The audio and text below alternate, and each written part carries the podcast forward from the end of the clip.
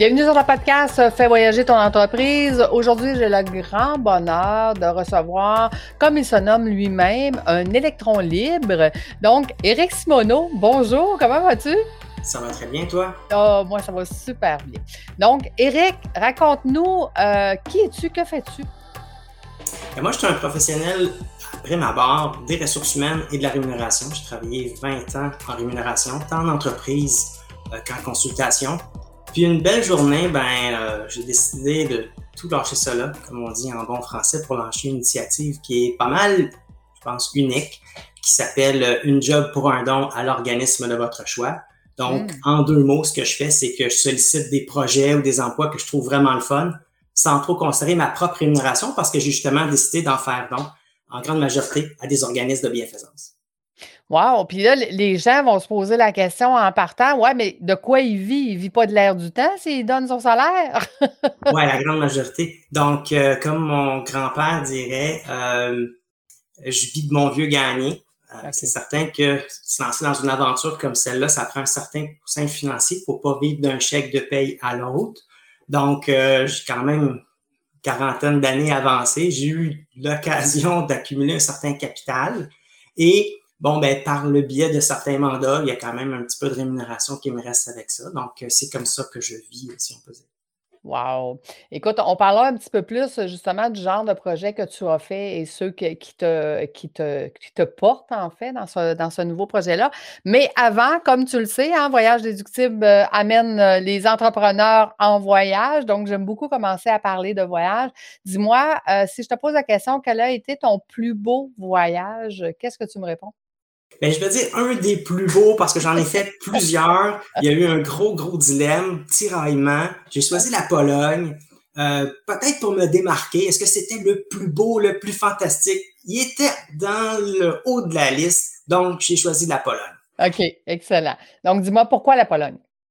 Mais je suis un fan pour je ne sais pas trop quelle raison euh, de tout ce qui a trait à la Seconde Guerre mondiale. Je suis un passionné, euh, amateur, on pourrait dire. Uh-huh. Donc, je me suis toujours intéressé à ce contexte-là, à cette période de l'histoire, euh, au film. Et bon, de fil en aiguille, j'ai développé un intérêt qui me poussait à aller visiter des lieux que je voyais un peu partout, que j'entendais parler. J'avais envie d'aller sur place. OK. Mais là, quand on parle de la Pologne, on parle de quoi exactement dans l'histoire? Ben, c'est certain qu'il y a plusieurs lieux qui sont euh, très connus. On pense par exemple à Auschwitz, on pense à l'ancien ghetto, euh, il y a la Tanière du Loup, euh, qui était le bunker d'Hitler, il y a eu les, il y a les tunnels. Donc, la Pologne, c'est un pays qui est quand même assez grand, parce que j'ai essayé de couvrir le plus large territoire possible dans le temps qui m'était alloué pour essayer d'aller trouver finalement ce qui était le plus parlant pour moi. Euh, ben, par exemple, j'ai commencé mon voyage à l'endroit où ce que les premiers coups de feu ont été tirés. Euh, Westerplatte, si ma mémoire est bonne, euh, c'est dans le nord, c'est à Gantz. En passant, je vais tout scraper les noms de villes. Excusez mon accent polonais qui est pas au point. Donc, j'avais même lu avant un, j'avais même vu un film qui était en polonais sous-titré pour me mettre dans l'ambiance, parce qu'il n'y a pas juste Hollywood là, qui produit des films. Donc, pour aller chercher le, maximum d'informations pour qu'une fois arrivé sur place, je puisse dire Wow, j'y suis. Et pour moi, c'était très parlant d'être à des moments, à des endroits là, qui étaient si parlants pour notre histoire. Ça veut dire que, tu sais, moi qui connais absolument rien dans le déroulement de, de, de, la guerre, je ne me suis pas intéressée à ça. Raconte-nous le parcours. Là, tu commences à un endroit où est-ce que c'est les premiers tirs qui ont eu lieu. Puis après ça, c'était quoi ton cheminement, ton parcours? Qu'est-ce que tu as fait? Oui, ben, j'ai commencé justement par euh, Gans, qui était dans, la ville du Nord. Il y avait un bureau. le, le chat qui se met. Oui, les, euh, les, bloopers de Chanel. donc, euh, oui, Gans, qui était dans le Nord, euh, c'est une ville où, ce que, à l'époque, était très allemande. Donc, clairement qu'on peut faire un parallèle avec ce qui se passe présentement en Ukraine. On voit la Crimée, etc., des territoires annexés. Donc, les Allemands de l'époque ont voulu investir ce bout de territoire-là, se disant faut défendre euh, nos confrères qui sont en très grande majorité de langue allemande. Donc, c'est là que les hostilités ont commencé. À l'époque, Gand, c'est une ville-cité autonome, ne fait pas partie de la Pologne, et l'attaque a lieu à cet endroit-là. Donc, j'ai commencé avec euh, cette ville-là, et ensuite, j'ai fait toute une ride d'auto. Ça, c'est pas mon genre, mais j'ai fait toute une ride d'auto. Excuse-moi. Là, là, Chanel a décidé qu'elle mangeait mon micro, elle mangeait mes, mes, mes crayons.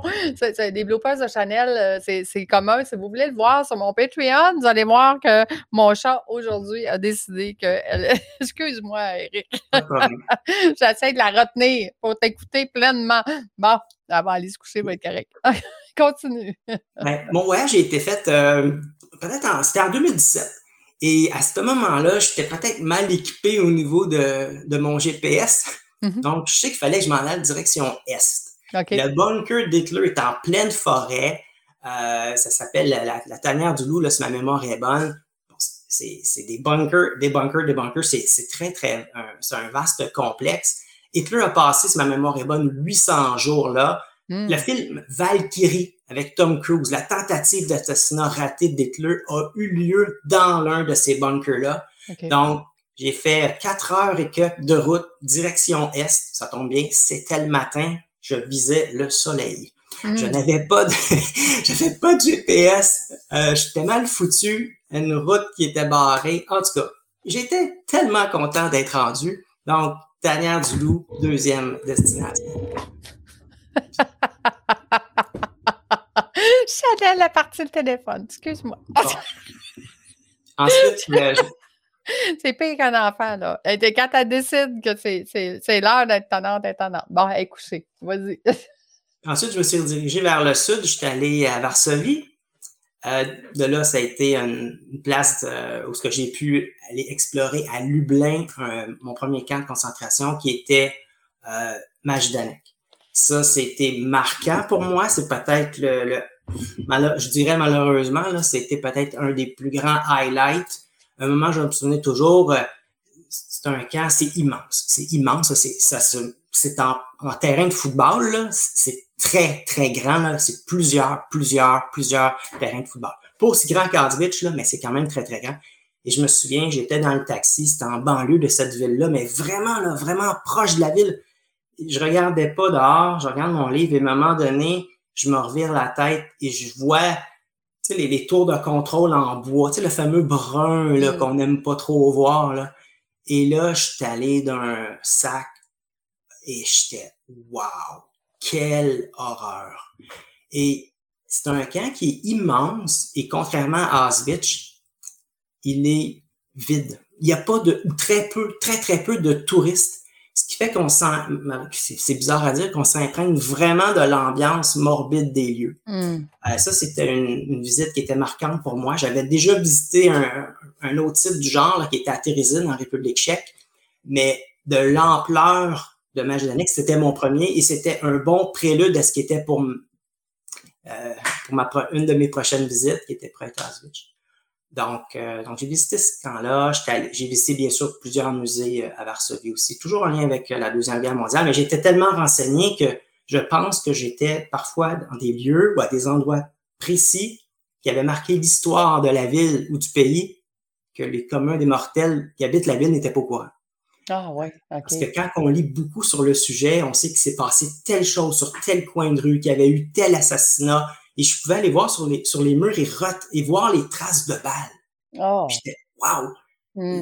Puis je me dis, il y a tellement de gens qui passent là à chaque jour, parce qu'on est en pleine ville, je suis pas certain que les gens le savent. Il n'y a, pas, a pas toujours des plaques commémoratives, là. Mm-hmm. C'est pas tout le temps des, des lieux qui sont très euh, flamboyants, mais qui sont très, très chargés d'histoire. Qu'est-ce que tu dirais, Eric, de, vivre un parcours comme ça dans, un passé qui est douloureux quand même, là? Euh, qu'est-ce que ça a changé en toi? Bien, je te dirais qu'il y a beaucoup d'humanisme derrière cette grande tragédie-là. Euh, c'est très poignant de voir ça, euh, de voir toute l'horreur qui a été commise. On peut en entendre parler, on peut se le faire dire, mais le voir, Hmm. C'est épouvantable. Euh, Majdanek, j'en parlais un peu tantôt, c'était le dépôt des chaussures. des souliers, des souliers, combien qu'on peut en tasser des souliers? Hmm. C'est épouvantable. C'est des, des allées remplis de souliers, mais c'est des milliers, mais des milliers de souliers. Et c'est là qu'on réalise l'ampleur de la tragédie. Euh, puis c'est dans, dans ces moments-là qu'on réalise toute l'ampleur de la catastrophe euh, qui a eu lieu. Oui, parce qu'en fait, c'est tout ce qui reste. Hein? L'être humain n'est plus là. c'est une fraction. Parce que ce qu'on se fait dire, oh, vous, vous envoyez tel nombre, vous devez sûrement être impressionné. Sachez que ce n'est rien. C'était tant de fois plus avant. Ça n'a aucune commune, mesure. Dis-moi, Eric, euh, ça m'amène à, dire, tu as, vécu ça, euh, tu, l'as ressenti, tu as, eu conscience de ça. Quand tu regardes la guerre aujourd'hui, que ce soit la guerre en Ukraine, puis en passant, il y a une centaine de guerres en ce moment sur la planète. Là. On entend beaucoup parler de l'Ukraine ici, mais je veux dire, il y en a plein d'autres qui existent. Comment tu vis ça, toi? Moi, dès le début des hostilités, j'ai vécu beaucoup d'anxiété. Je me souviens 48 heures avant le déclenchement de la guerre, euh, j'étais convaincu que les Russes étaient pour rentrer. Bon, c'est facile à dire parce que là, ils sont rentrés, là. Mais j'ai vécu beaucoup d'anxiété et une grande frustration à n'avoir aucun contrôle sur la suite. Euh, on peut avoir, comme tout le monde, des idées de solutions, des idées de stratégie, mais à la fin, on ne compte pour rien. C'est vraiment ce qui, est, ce malheureux dans tout ça, c'est que je n'avais aucune emprise sur la suite. Peu importe comment mes idées pouvaient être bonnes, je n'étais rien dans cette équation-là. Et c'est donc vraiment fâchant, frustrant, décevant de voir qu'il y a peut-être une catastrophe qui est en train de s'écrire sous nos yeux alors qu'on ne peut rien faire. Mm-hmm. Les parallèles étaient, ils sont très nombreux avec la Deuxième Guerre mondiale, ce qui fait en sorte que quand on a été conscientisé aux horreurs de la Deuxième Guerre mondiale, ben, on n'a pas envie de voir ce qui pourrait arriver lors d'une Troisième Guerre mondiale. Avec ou sans armes nucléaires, la catastrophe peut être aussi grande.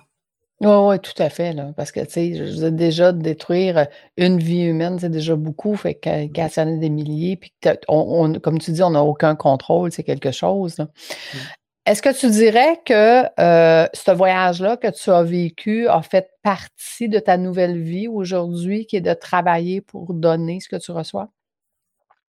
Ah, ben écoute, je vais être honnête avec toi. A priori, je ne crois pas. Euh, j'ai jamais fait cette réflexion-là. Il euh, faut dire aussi que j'ai voyagé dans près d'une trentaine de pays. J'ai bien aimé la Pologne. Il y a plein d'autres destinations qui m'ont également marqué à leur façon. Euh, je pourrais pas dire qu'il y, a un lien là, de, cause à effet entre ce voyage-là euh, et ma démarche. Il y a d'autres événements qui me sont beaucoup plus proches, qui sont beaucoup plus personnels. Quand on dit la fameuse claque d'en face, euh, je mm. l'ai eu plus dans mon entourage euh, qu'avec, par exemple, ce voyage-là. C'est plus, c'est plus ces événements de vie personnelle-là qui m'ont incité à passer à l'action. OK, parfait. Dis-moi, dans tes autres voyages, justement, que tu as vécu, lequel te vient à l'esprit rapidement? Le Japon. J'ai adoré, adoré le Japon. Euh, les gens, euh, le dépaysement. C'était aussi mon premier voyage en Asie à cette époque-là. Euh, je n'ai que des bons mots sur les Japonais. écoute, c'est mon rêve d'aller au Japon. Là. Fait que ah. c'est sûr que c'est dans ma bucket list.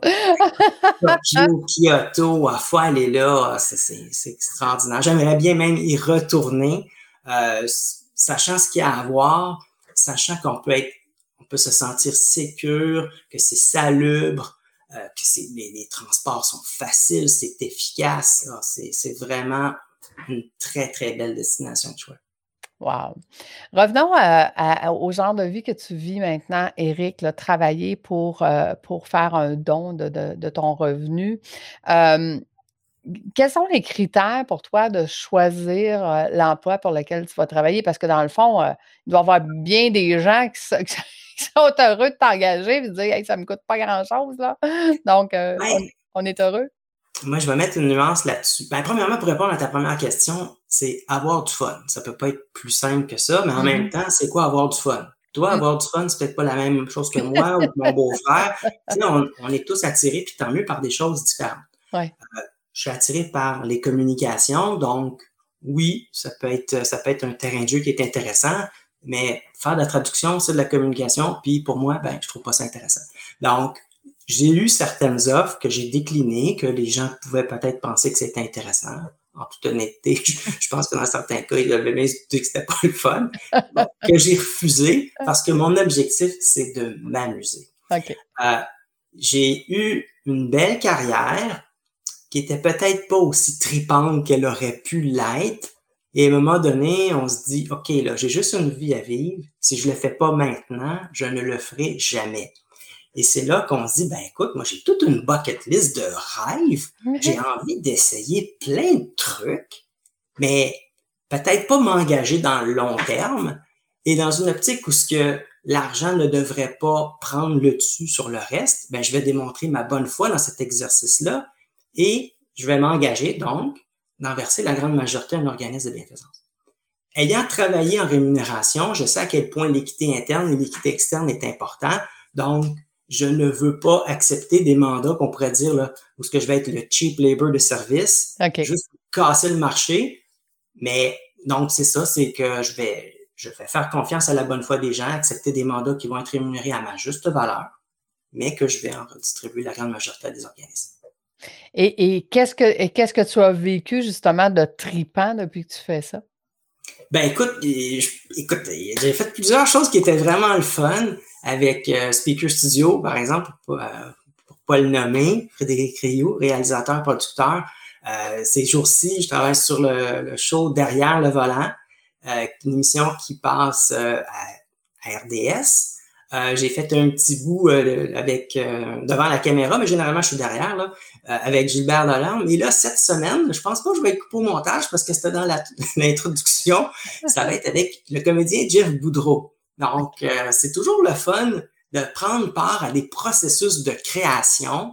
Je l'ai fait pour une entreprise notamment, où qu'on avait filmé, je crois, 32 capsules de 30 secondes, où ce que j'étais euh, comédien euh, et on devait faire, on devait passer un message dans le 30 secondes qui nous était imparti. Donc, là-dessus, j'ai beaucoup travaillé derrière, mais j'ai travaillé devant la caméra, donc choisir les lieux de tournage, préparer calendrier de justement tournage avec les différents comédiens parce que on veut pas faire venir la personne euh, cinq mm-hmm. fois parce qu'elle a cinq scènes. On va essayer de regrouper ça dans la même journée. Les scènes ne sont pas filmées dans le bon ordre. Il faut faire attention à comment que les gens étaient habillés. Mm. Travailler sur les scripts aussi, faire attention parce que c'était international. C'était prévu par plus d'un million de personnes dans le monde. Donc, faire attention aux susceptibilités, que ce soit la religion. Mm. Euh, tout faire les petits détails faire attention aux petits détails pour que les gens ne sachent pas que c'était filmé à Montréal. Pour que les gens de Singapour, de New York ou de peu importe, Hong Kong pensent que ça a peut-être été filmé proche de,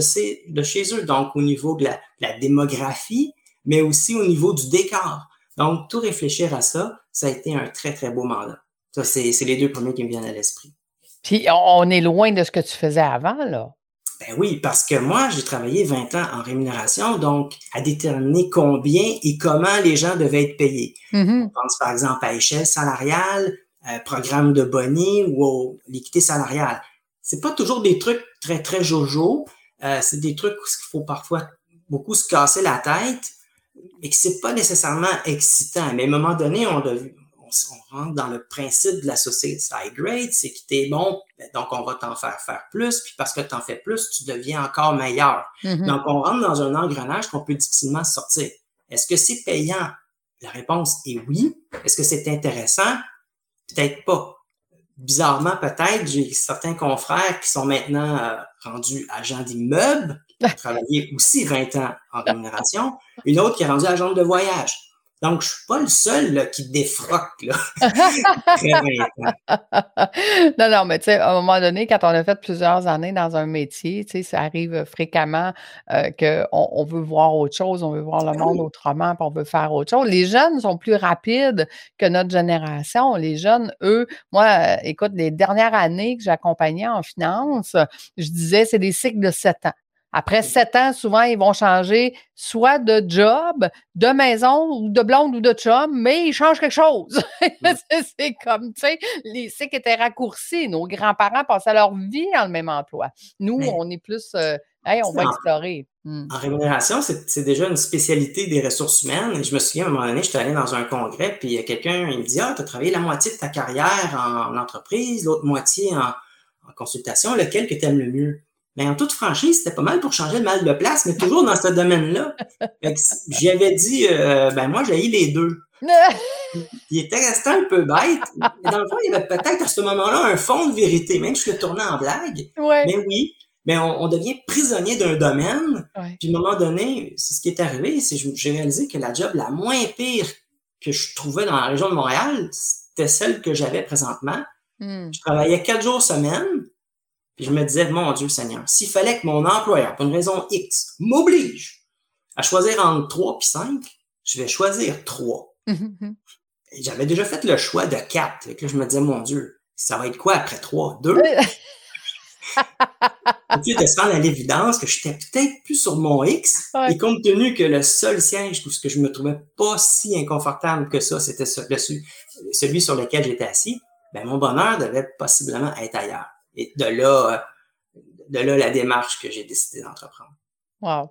Dis-moi, euh, la, journée qu'on apprend ça à notre conjointe, là, que Hey, euh, chérie, j'ai décidé que je lâchais ma job et que j'allais travailler pour faire un don de mon salaire, elle, a pris ça comment, elle, ta conjointe? Très bien. Mais il faut dire que c'est un très long processus. Il s'est passé environ quatre ans entre le moment où j'ai eu l'idée et le moment où j'ai lancé mon initiative. Bon, entre les deux, il y a eu quelque chose qui s'est appelé la pandémie. ça a tardé de un an ou à peu près. Mais c'est quelque chose que j'ai mûri, que j'ai beaucoup, beaucoup, beaucoup réfléchi et travaillé pour développer le concept. Même de rien, là, il y, a, eu beaucoup de réflexions et très peu de gens étaient au courant. Pendant longtemps, je pouvais compter sur les doigts d'une main, puis sur les deux doigts, sur les deux mm. mains, le nombre de personnes qui étaient au courant. Ma conjointe a toujours, m'a toujours supporté là-dedans. Tant mieux parce que c'est pas quelque chose que j'aurais pu faire sans, euh, sans son appui. Puis dis-moi, euh, eh, quand, on, quand on, si on revient sur le voyage, comment, premièrement, quel est le voyage de tes rêves que tu n'as pas fait encore, que tu aimerais faire? J'aimerais bien aller au Vietnam. Mmh. Euh, pendant la pandémie, j'ai porté tous les livres de la bibliothèque euh, sur le Vietnam. Puis là, mon gros dilemme, c'est que j'ai pas trouvé de région que j'ai pas envie d'aller voir. Ah, bon! Et tu vas faire longtemps. alors qu'habituellement, c'est facile. Tu prends, un, tu prends un pays, puis il y a déjà, surtout quand il est grand ou entre guillemets mal fait, là, ouais, ça. ah, ça tombe bien, je vais me concentrer sur telle région. Puis le Vietnam a une difficulté, c'est les déplacements au sol. Euh, sont pas faciles, sont longs. Et là, euh, c'est ça, c'est bien plate. Il y a pas bien bien de coin dans le, dans le Vietnam que j'ai pas envie d'aller voir. Donc, euh, le prochain sur ma liste. Et, donc, idéalement, ça serait combien de temps que tu pars là-bas? Euh, quand j'étais en entreprise, euh, je me préoccupais beaucoup du nombre de jours de vacances que j'étais pour prendre. Je n'ai plus cette contrainte-là. Mm-hmm. Donc, peut-être que ça me donnerait une plus grande flexibilité, mais au-delà d'une douzaine de jours, là, ça serait pas mal le max. Il faut dire qu'à l'époque, pour moi, le voyage, c'est une façon de m'enfuir, de m'évader d'un quotidien que j'avais envie de m'échapper. Donc, euh, c'était des voyages de fou. Euh, en Pologne, par exemple, j'avais un itinéraire de 13 jours environ, mais j'avais de la misère à le faire moi-même. C'était des journées de malade. Euh, je pense qu'il y avait peut-être plus de matériel pour 15, 16, 17 jours là-dedans, à un rythme plus normal. Hmm. Je pense que je me suis assagi il euh, faudrait voir. Je ne sais pas si, par exemple, je partais au Vietnam, si je m'en mettrais autant de, pression à tout faire parce que mon, je suis un gars trop organisé. Là. Les voyages sont organisés au quart de tour, ce qui fait en sorte que je me ramassais avec des journées hyper chargées du matin au soir. Et c'était donc très, très épuisant. C'était pas des vacances, c'était un voyage. Ouais. Mais, mais je veux dire, est-ce que tu envisages de faire des voyages de deux mois, trois mois, beaucoup plus longs pour prendre le temps de découvrir? Ou? Pas pour l'instant. Euh, ma mmh. conjointe, elle, travaille encore. C'est certain que dans quelques années, c'est quelque chose qu'on va envisager, euh, notamment par exemple le Portugal. On est déjà allé, mais c'est peut-être la Thaïlande, on n'est jamais allé. Peut-être une destination où on pourrait justement là, défendre nos valises, s'installer un petit peu plus longtemps, par exemple, prendre un logement et pas nécessairement faire du, du tourisme, le go, go, go, mais vraiment de prendre la scène puis de prendre ça beaucoup plus, plus mollo. Écoute, moi, j'ai un livre euh, que, que j'avais acheté quand j'étais jeune. C'est les mille et une choses à voir avant de mourir. Puis un de mes rêves, c'est d'être capable d'ouvrir n'importe quelle page puis de dire Ah, c'est là, je m'en vais. c'est comme, tu sais, là, d'être capable de dire Ben, il y en a mille et une, fait que j'aurais pas le temps de toutes les voir. Anyway, mais j'ai capable d'en voir quelques-unes. Ça va déjà être ça, tu sais. sauf que ça peut faire. Euh, comme tu dis, quand tu veux visiter le pays au complet, on a un problème. Moi, ça peut faire des, des, des avions aller-retour, ça va causer un problème aussi. je, pense, je pense qu'on va y aller un petit peu plus structuré que juste le hasard. Ça va, ça va être un peu mieux. Euh, pour profiter aussi de l'endroit puis, puis, du temps qu'on a, parce que ça coûte cher aussi, c'est la mm-hmm. planification. Moi, j'avais l'habitude de planifier mes voyages de 6 à 9 mois d'avance je travaillais les soirs là-dessus, mais encore une fois, c'était plus dans une optique de m'échapper d'un quotidien qui ne me faisait pas triper. Donc, je passais énormément de temps, mais je suis quand même, par nature, il faut que je l'avoue, là, très organisé. Donc, je ne pourrais pas me permettre de faire avec ce, à ce compte-là plusieurs voyages dans une année si ça me prend six mois à organiser chaque voyage. oui, c'est ça. Tu les vis vraiment avant, là, parce que tu les, ah, ben, organises énormément. Ben oui, je peux les repasser dans ma tête, puis je faisais la, je faisais la blague avec ma conjointe. J'ai mon itinéraire justement pas loin ici de, en Pologne. Puis je disais, écoute, il arrive de quoi? Tu sais où, ce que, tu sais où me trouver mardi, deux heures et demie, parce que je suis parti en solo. Appelle, je vais être là, tu sais, s'il y a quelque chose. elle n'a pas besoin de mettre un check du GPS de ton cellulaire. non, je va, être, très facile à retrouver. Quelqu'un qui suit mon itinéraire, je pourrais avoir un espion qui me suit partout. Dis-moi, euh, Eric, si je te demandais, brûle pour point comme ça, le voyage extraordinaire pour ta conjointe, ça serait où? De ma conjointe? Euh, c'est une bonne question. Euh, une secousse, je t'aurais dit l'Australie. Euh, ouais, c'est une bonne question. Ben, il y a peut-être la Thaïlande, puis Singapour, euh, Kuala Lumpur, c'est peut-être ces endroits-là. Et y avez-vous déjà été ou ça serait nouveau pour elle? Ben, on est déjà allé en Chine euh, ensemble. ça serait nouveau. Ça serait nouveau. Mais là, ça serait peut-être avec le nouveau moi, là. Parce que une des raisons pourquoi je fais certains voyages en solo, c'est comme je disais, j'ai moi-même de la difficulté à me suivre.